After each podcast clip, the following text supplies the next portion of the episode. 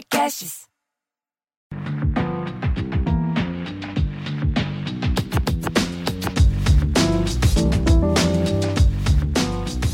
Olá, sejam bem-vindos a mais um episódio do nosso podcast Afrofuturo. Eu sou Morena Mariá e aqui a gente conversa sobre afrofuturismo, cultura africana e outros assuntos que fazem parte desse universo.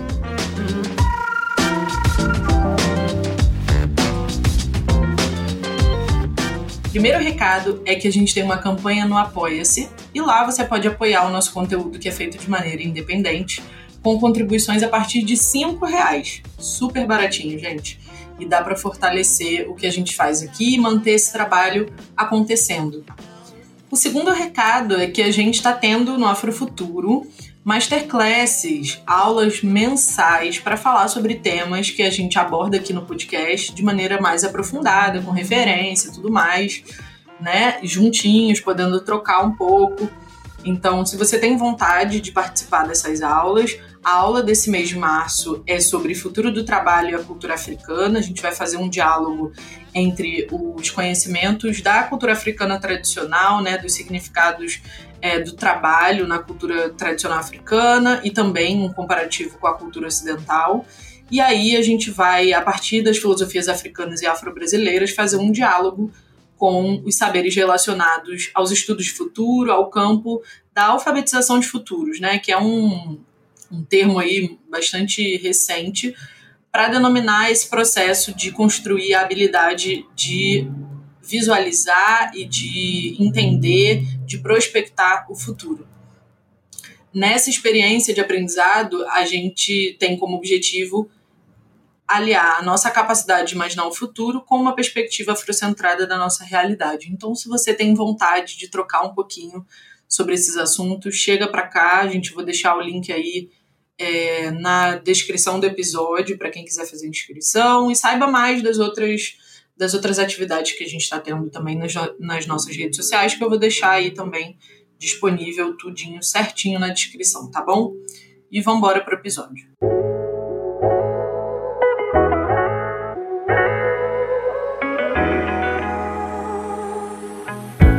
Bom, esse é o primeiro episódio do podcast que eu faço completamente sem roteiro. Eu nada do que eu vou falar aqui é, eu escrevi, vai ser uma reflexão completamente livre sobre o meu processo, sobre o que está acontecendo comigo, sobre tudo que eu tenho sentido, pensado e sobre como eu estou passando por uma transformação muito grande. Essa conversa ela vai ser um pouco mais descompromissada, né? Um pouco mais livre, não vai ter referência, não vai ter nada disso, porque na verdade eu queria, né? Eu tô há algum tempo já sem produzir é, aqui para o podcast. Eu não queria deixar vocês sem notícias, deixar vocês sem saber o que está acontecendo. Eu acho muito importante. Aqui é um espaço de troca, né? Um espaço é, de mão dupla, digamos assim, é um espaço de cuidado mútuo. Então, eu acho importante também é, manter vocês atualizados, informados, por dentro do que está acontecendo. E por trás desse podcast existem duas pessoas, né? É, aqui que colocam a voz falando, eu e a Luciene. Mas além de nós, a gente tem uma equipe de pessoas que também trabalha para esse conteúdo acontecer, os editores, a galera da Olá Podcasts, que faz esse, esse conteúdo acontecer de fato. Mas o Afrofuturo ele surge muito a partir dos meus próprios anseios pessoais, né? Sobre. É, para quem nunca, nunca viu o TED que eu fiz, que o tema é Afrofuturo, é, vou deixar aí na, na descrição para quem nunca viu, mas eu conto um pouco de como o afrofuturismo chegou na minha vida, de, da importância que o afrofuturismo teve é, no meu processo de autoconhecimento, no meu processo de uma busca por uma identidade, por uma humanidade né, dentro de uma, de uma sociedade extremamente racista, que é a sociedade que a gente vive aqui no Brasil, e, e de como o afrofuturismo ele, ele mudou muitas, muitas perspectivas né, dentro do meu próprio ser, assim. E como esse espaço é um espaço de troca, eu não queria deixar de lado é, desse espaço, né, tirar é, daqui desse espaço o meu, a minha vulnerabilidade, né, a minha humanidade, porque foi justamente em busca dessa humanidade que eu criei o Afrofuturo, né? Então é muito importante que eu consiga manter a minha humanidade é, fazendo isso. Eu sempre reflito muito sobre o papel que a gente tem é, enquanto, enquanto quem produz algum tipo de mensagem, né, enquanto comunicadores, enfim. É, eu sempre reflito muito sobre esse papel e eu acho muito importante a gente também falar sobre esses processos de vulnerabilidade, sobre as questões que vão nos tocar, que vão nos atravessar, sobre as dores, né? Não só sobre isso, né? Esse é um espaço onde a gente fala sobre perspectivas é, não positivas, né, mas perspectivas prósperas, férteis, né? Nesse sentido que eu gosto de trabalhar com vocês aqui e da gente estar tá trocando sobre os temas, mas eu não vejo como fazer isso de uma maneira coerente sem falar um pouco do que eu sinto, sem falar um pouco do que acontece comigo enquanto um ser humano. Então, é, esse episódio ele é quase um desabafo, assim, é mais uma conversa de comadre, sabe? da gente trocar essa ideia aqui e, e falar um pouco sobre como a gente se sente, sobre os processos de transformação que acontecem internamente. Se eu pudesse definir o que o está acontecendo comigo, eu diria, fazendo uma metáfora com a natureza, né, que eu precisei fazer um casulo em torno de mim, porque eu estou passando por uma autotransformação muito intensa, né? Por um momento muito delicado de, de transformação. Eu estou perto de fazer 30 anos. É, eu fui mãe há pouco tempo, então eu passei por muitas mudanças, passei por uma transição de carreira, né? Eu tinha emprego e aí de repente me peguei trabalhando é, por conta própria. É, eu passei a viver com o meu companheiro, né? Morava sozinha e depois morei com um amigo. E aí, então eu passei por muitas transformações. Eu mudei de estado, de cidade. E nesse último ano, né, eu acho que eu demorei um pouco para conseguir assimilar as transformações pelas quais eu, eu passei ou estava passando. E, e aí eu comecei um processo muito intenso de me reconhecer, né? Esse processo, ele não começou agora, já tem mais ou menos uns 10, 11 anos que eu pisei pela primeira vez num consultório de um psiquiatra, né? Porque eu, no início da minha vida adulta, identifiquei que tinha algo de errado, né? Algo que acontecia comigo que prejudicava muito as minhas relações, prejudicava muito é, a minha vida profissional, minha vida acadêmica. E eu enfrentava muitos desafios e eu sentia um vazio muito grande dentro de mim, né? Uma dor muito grande, carregava um peso muito grande nas minhas costas. Tanto é que um dos maiores problemas que eu tenho é um problema postural, é um problema, uma dor é, nos ombros e, e nas costas. Eu, com 12 anos de idade, já tinha problema de coluna. Então, eu fui uma pessoa que tive que amadurecer muito cedo. Passei por, por coisas difíceis na minha infância, é, e aí eu precisei me tornar independente, responsável por mim mesma, num momento em que eu ainda não estava preparada, né, digamos assim. E eu estou dizendo isso não para culpar os meus pais por nada que eles tenham feito. Hoje eu tenho a plena compreensão de que eles deram tudo que eles tinham, né? De que eles fizeram o melhor, de que tudo que eles fizeram foi é, querendo e pensando é, no meu bem, né? Que eles me amam muito e que eles deram tudo que eles tinham. E as coisas foram assim, né? É, mas durante muitos anos eu briguei comigo mesma. Eu brigava comigo, eu culpava a mim mesma e aos outros pelas coisas que eu vivia. Eu sentia, como eu disse, esse vazio muito grande durante muito tempo. é, eu corri risco de vida por conta desse vazio, né? Esse vazio ele quase me engoliu. E aí eu vou falar algo aqui que é gatilho para pessoas que tenham questões relacionadas à depressão, à ansiedade. Então, se você é uma pessoa mais sensível com relação a esses temas, eu recomendo que você não continue, tá? É, desse ponto. Mas eu cheguei a passar por algumas tentativas de suicídio na minha adolescência e depois no início da minha vida adulta.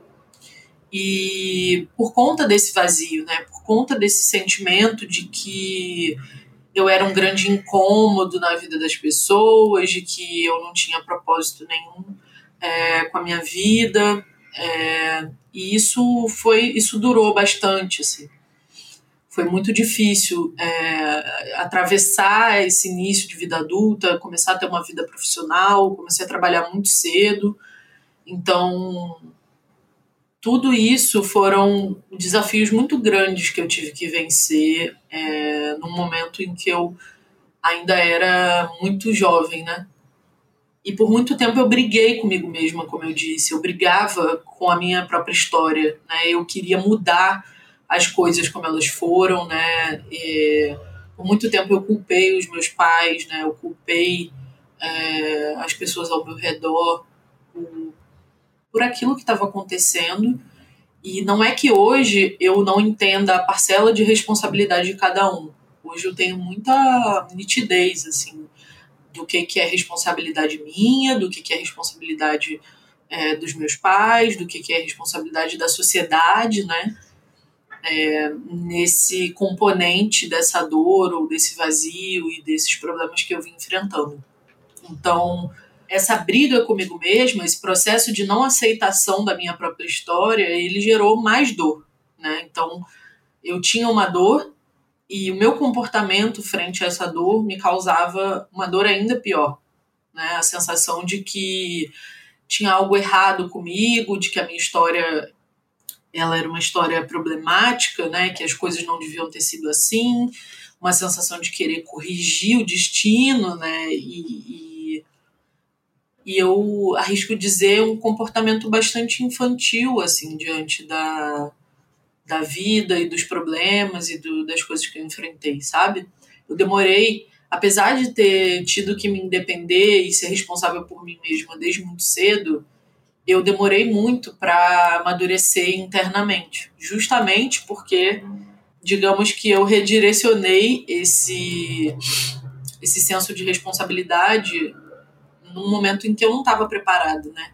Então, externamente, eu sempre pareci muito independente, dava conta de mim, muito safa, mas internamente eu não conseguia amadurecer porque eu estava presa ao meu passado, eu estava presa às coisas ruins que aconteceram comigo, às dores que eu tinha, a muitas coisas que eu passei, a abusos que eu vivi, vivi mais de um, infelizmente. E isso foi, isso funcionava como uma bola de ferro, né? Eu não conseguia seguir em frente. Isso era um peso muito grande para mim.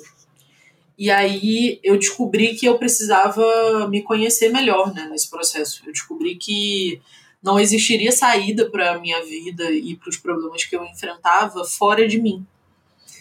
Mas esse é um processo que demora, né? Qualquer pessoa que já viveu aí um processo de autoconhecimento sabe do que eu tô falando sabe que não é um processo fácil, sabe que não é rápido, não acontece nada num passe de mágica.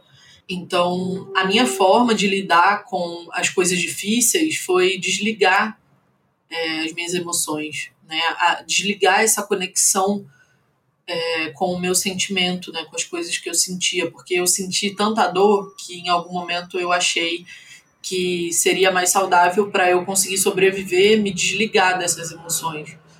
Então, por muito tempo eu não soube a diferença né, do que, que era raiva, do que, que era mágoa, do que, que era alegria, do que, que era euforia. Né? E, e durante muito tempo também eu briguei com as minhas próprias características. Né? Eu, eu sempre fui uma pessoa muito de iniciativa, né? sempre fui uma pessoa que, que corre atrás das coisas, que muito proativa, assim. Por outro lado, eu também sempre fui uma pessoa impositiva, né?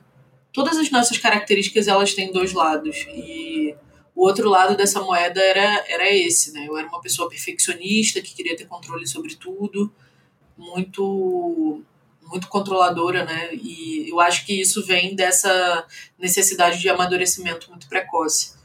E eu queria controlar tudo ao meu redor, eu queria controlar tudo. E na verdade o que eu estava fazendo, na verdade, era perder completamente o controle, né? Perder completamente a capacidade de amadurecimento que me permitiria lidar com as coisas de uma maneira mais saudável.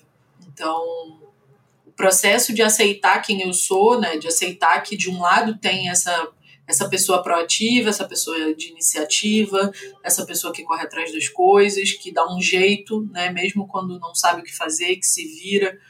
Se de um lado tem essa pessoa, de outro tem uma, uma criança muito ferida, né, uma menina muito muito machucada, muito com a sensação de que é, não merecia as coisas que viveu.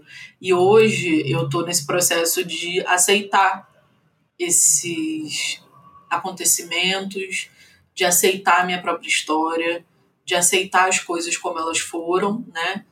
De dizer sim para minha própria trajetória e de encontrar nessa trajetória a força que eu preciso para preencher esse vazio que eu falei aí no início, para preencher esse buraco, né? Porque é daí que eu é da minha própria história, da minha trajetória que eu vou ter condições de tirar forças para preencher o vazio que eu sentia. E eu acho que muito dessas transformações vieram depois que a minha filha nasceu também. É, o processo do, da gestação e do parto foram muito intensos para mim. É, eu brinco que a maternidade foi um portal, né? E que eu atravessei ele a toda velocidade. E, e essas transformações foram catalisadas por esse processo do parto. Então, Hoje eu entendo as minhas características, hoje eu respeito um pouco mais, né? Não posso dizer que isso é um processo que se concluiu, mas hoje eu respeito muito mais a minha, a minha natureza. Hoje eu tenho muito mais clareza do que, que eu sinto, né? Dos meus sentimentos, das minhas emoções. Hoje eu estou é, buscando muito me conectar com o que eu sinto e e aí, depois de 11 anos, como eu contei para vocês, de ter pisado pela primeira vez num consultório de um psiquiatra, eu consegui um, fechar um diagnóstico, né?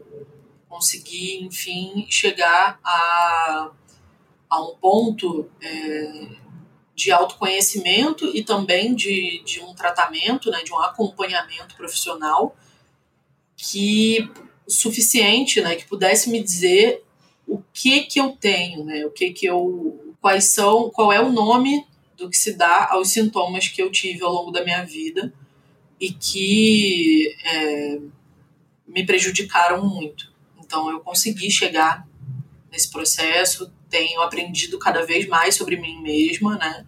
É, o diagnóstico que eu recebi foi um diagnóstico de transtorno de déficit de atenção e hiperatividade eu já tinha um diagnóstico de transtorno de ansiedade generalizada. E aí, por fim, a minha, a minha médica, ela identificou um padrão de relacionamento, um padrão afetivo evitativo, né, que se chama, de apego evitativo, que é um padrão de, de vínculo, né? De como a gente se relaciona, se vincula com as pessoas.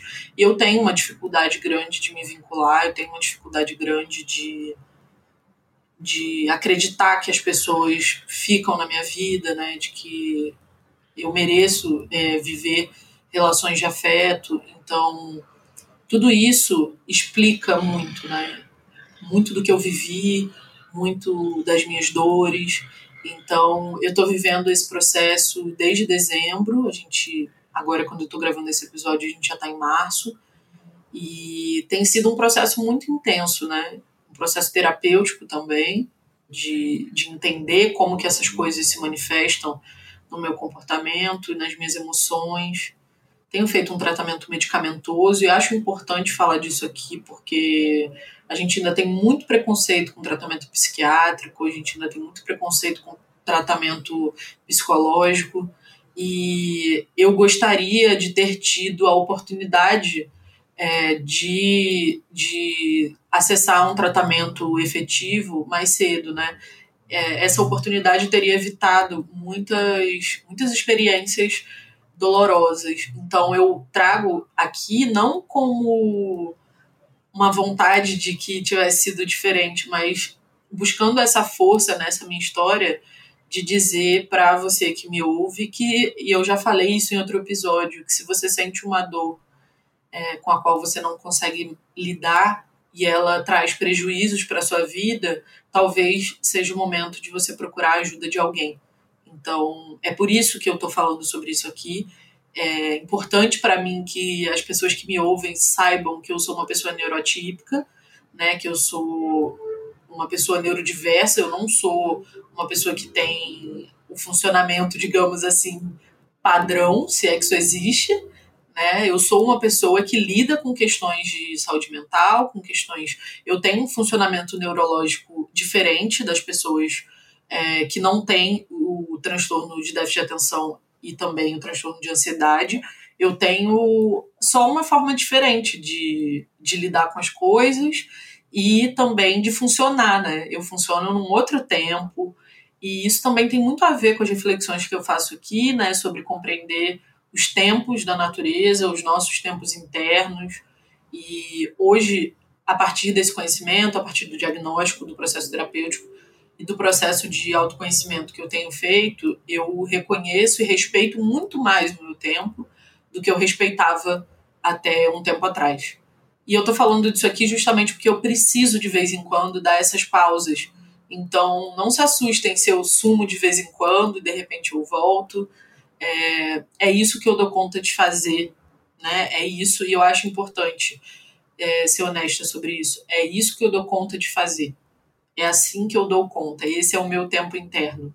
Então, se você chegou aqui nesse episódio, pode ser que você ainda não conheça nada, é, ou se você já ouve muito e estava esperando ansiosamente por um episódio novo, eu só quis trazer aqui um pouco do meu processo.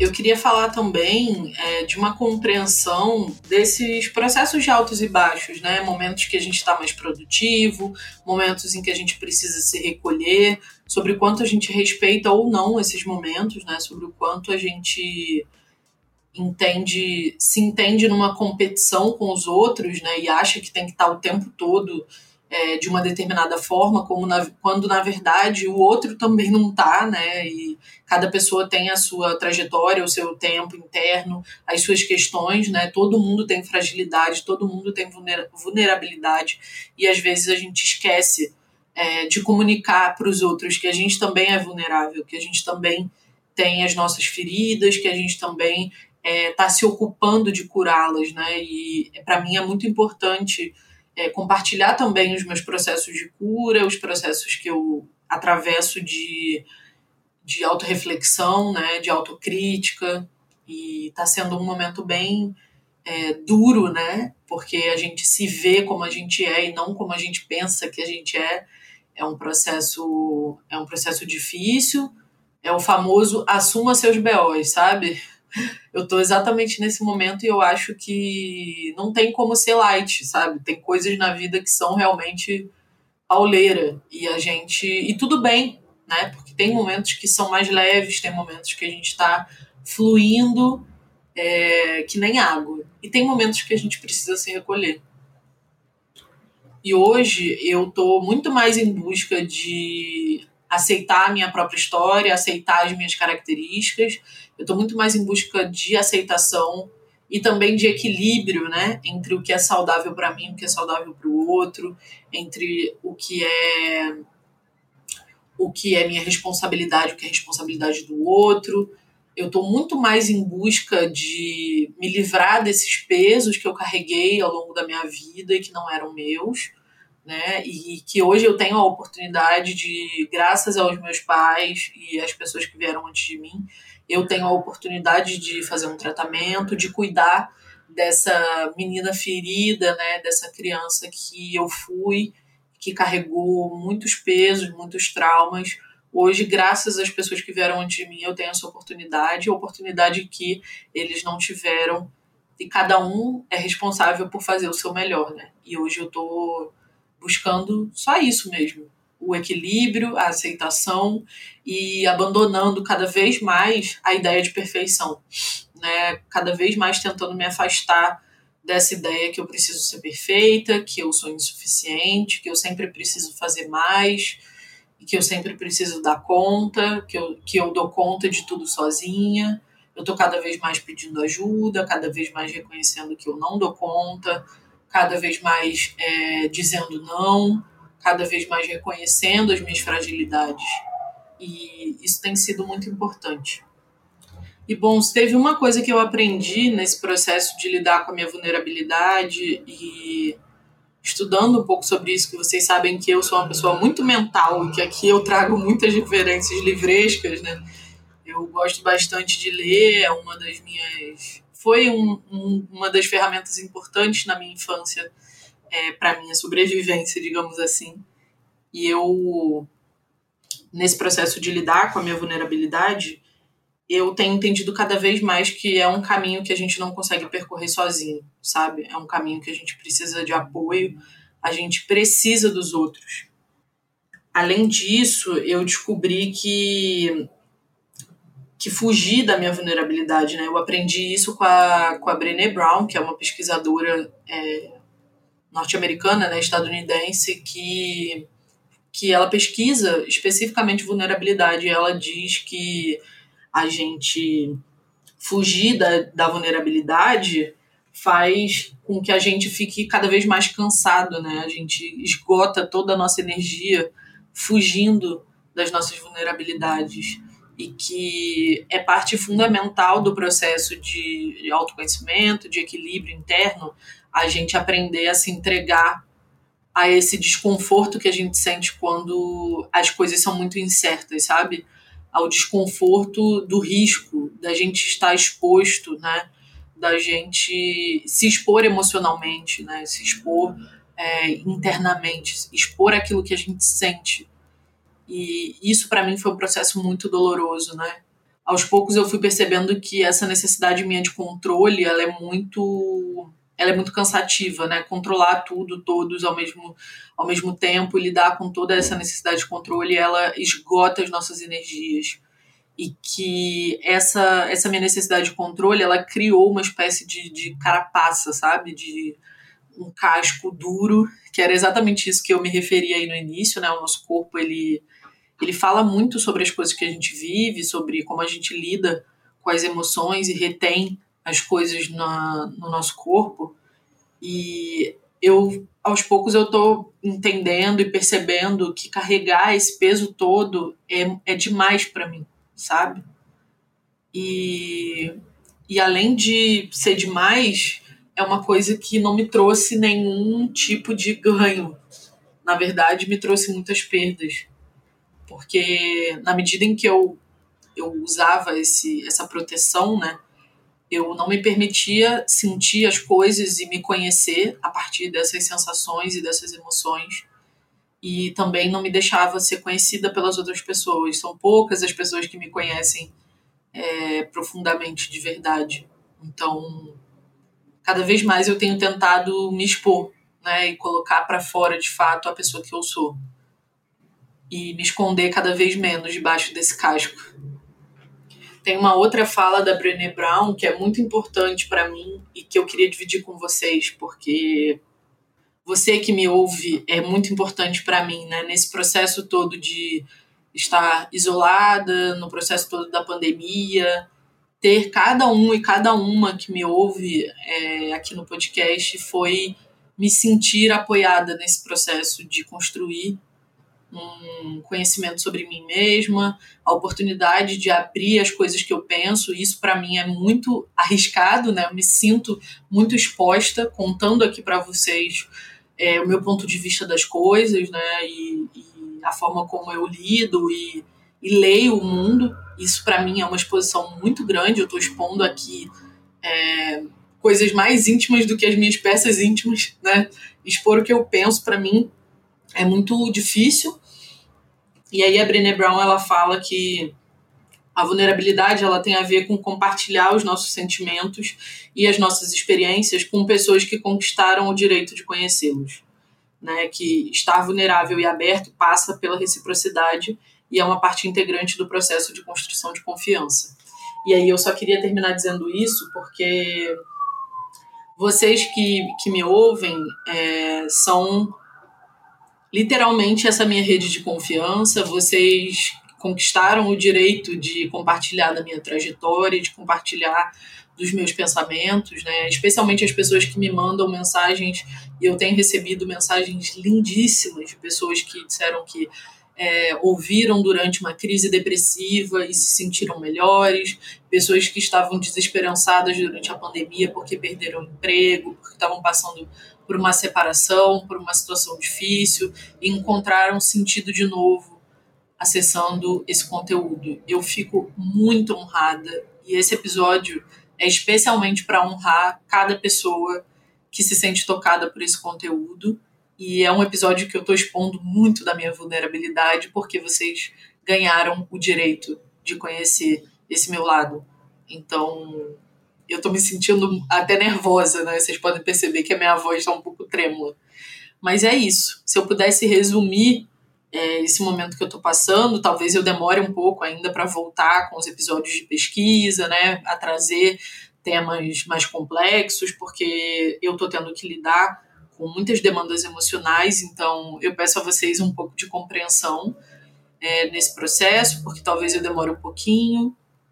E mas se eu pudesse resumir muito do que está acontecendo, é, eu traria uma duas frases, né? Uma que eu já falei aqui, que é do, do nosso querido pensador quilombola Nego Bispo, que fala que nós somos início, meio e início, né? Eu tô nesse processo de reinício, né? Depois que eu fui mãe, eu tô tendo que reencontrar essa pessoa, eu tô tendo que conhecer essa essa nova eu, né? E tô nessa busca de me encontrar, de cuidar dessa dessa dessas dores, né, dessa criança que, que eu fui e que se agarrou tanto ao passado, né, e hoje para conseguir seguir em frente, eu tô precisando passar por essa por esse mergulho em mim mesma. E a segunda frase que eu diria para vocês, para resumir essa conversa, é uma frase da Elisama Santos, né, que ela fala no livro Por que Gritamos. E eu já falei desse livro aqui que esse livro foi importantíssimo para mim e eu vou sempre recorrer a ele. A, a Elisama fala que a linha reta é a morte, a vida é dança. Então, eu estou nesse processo de acolher esse momento, né, de compreender que eu não dou conta de produzir tanto quanto estava produzindo, não dou conta de me abrir enquanto estou vivendo esse momento, que eu preciso me recolher. Alguns momentos são de silêncio, outros são de, de troca, né? E nessa dança eu estou buscando aprender a dançar. E esse ritmo desse momento é um ritmo diferente dos ritmos que eu já vivi até então. E estou aprendendo muito sobre isso. Estou né? aprendendo muito a como me tornar de novo início né, a como descobrir novas coisas sobre mim para que eu possa continuar, para que eu consiga inspirar vocês aqui a de fato se tornarem agentes de construção do futuro, né, que é o que a gente sempre troca. E a gente não constrói nada coletivamente, né, sem cuidar da gente primeiro. Ah, tem uma outra passagem do livro da Elisama até que ela fala que a sociedade é a família das famílias, né? Então, muitos dos processos que eu passei também são de responsabilidade da sociedade, né? São questões muito mais amplas do que a minha vivência individual.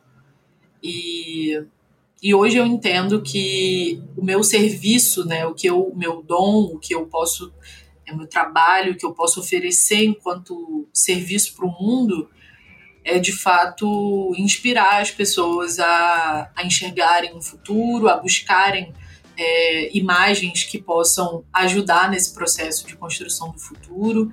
E a gente vai falar mais sobre futuro. Eu estou preparando aí alguns episódios, alguns roteiros, e eu vou aprofundar um pouco mais nessa questão é, dos estudos de futuro aí para frente. Mas estou fazendo isso do meu jeito, no meu tempo, devagar, degustando as coisas e vivendo esse meu momento. Então, se você ouviu até aqui, muito obrigada. Eu queria agradecer imensamente a cada pessoa que tem me dado apoio, que tem mandado mensagem, que tem falado comigo lá na nossa no nosso grupo do Telegram, né? A gente tem um grupo lá, uma comunidade de pessoas que ouvem os episódios, a gente troca lá referência, troca um monte de coisa e recebi acolhimento nesse grupo também. Então queria agradecer a todo mundo que está lá, todo mundo que faz parte do nosso mundinho Afrofuturo lá no, no Telegram. E para quem quiser entrar também, o link fica aí na descrição, tá bom? Muito obrigada por mais esse momento, por mais essa troca. Espero que a gente se veja bem e num futuro próximo. Um abraço.